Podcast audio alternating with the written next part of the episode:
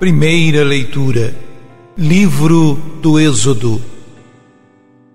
Naqueles dias, Moisés voltou do cume da montanha, trazendo nas mãos as duas tábuas da aliança e estavam escritas de ambos os lados. Elas eram obra de Deus e a escritura nelas gravada era a escritura mesma de Deus.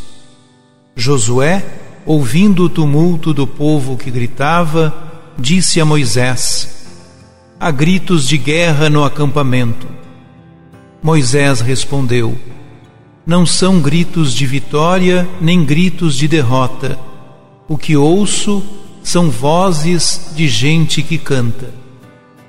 Quando chegou perto do acampamento e viu o bezerro e as danças, Moisés encheu-se de ira e arremessou por terra as tábuas, quebrando-as no sopé da montanha.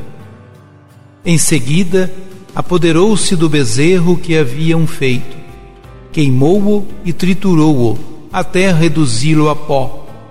Depois, espalhou o pó na água e fez os filhos de Israel beberem dela. Moisés disse a Arão: E te fez este povo para atraíres sobre ele tão grande pecado? Arão respondeu: Não se indigne o meu senhor. Tu bem sabes que este povo é inclinado ao mal. Eles me disseram: Faze-nos deuses que caminhem à nossa frente, pois quanto a aquele Moisés que nos tirou da terra do Egito, não sabemos o que lhe aconteceu. Eu então lhes disse: Quem de vós tem ouro? Eles trouxeram ouro e me entregaram, e eu lancei-o no fogo e saiu este bezerro. No dia seguinte, Moisés disse ao povo: Vós cometestes um grandíssimo pecado, mas vou subir ao Senhor para ver se de algum modo poderei obter perdão para o vosso delito. Moisés voltou para junto do Senhor e disse: Ah, este povo cometeu um grandíssimo pecado. Fizeram para si deuses de ouro. Peço-te que lhes perdoe esta culpa, senão, risca-me do livro que escreveste.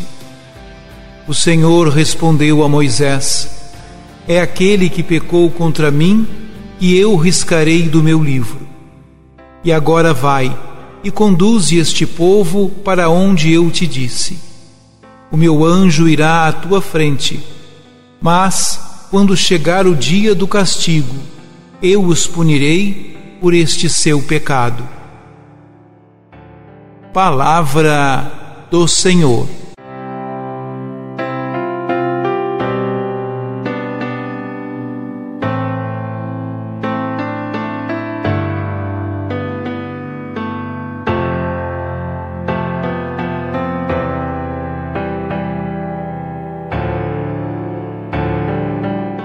Esta página do Êxodo deve ser lida no contexto dos capítulos 32 a 34, que acusa o pecado original contra a aliança e refere à renovação da mesma para reparar a sua ruptura.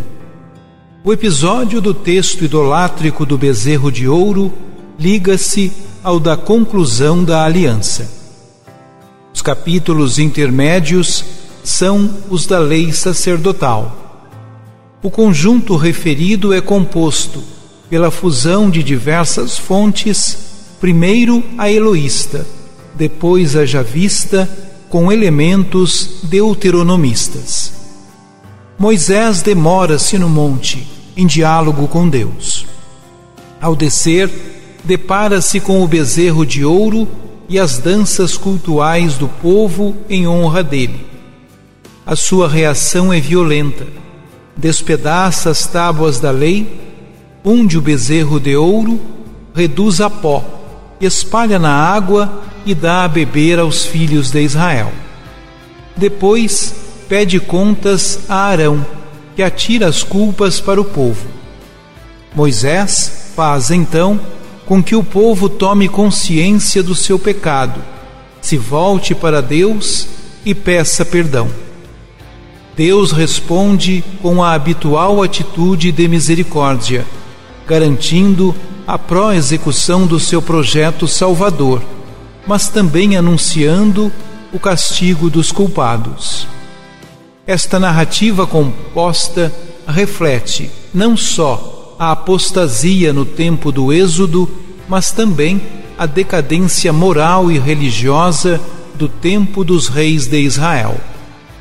Arão faz triste figura, não sabendo reagir adequadamente ao mal do povo e consentindo na apostasia.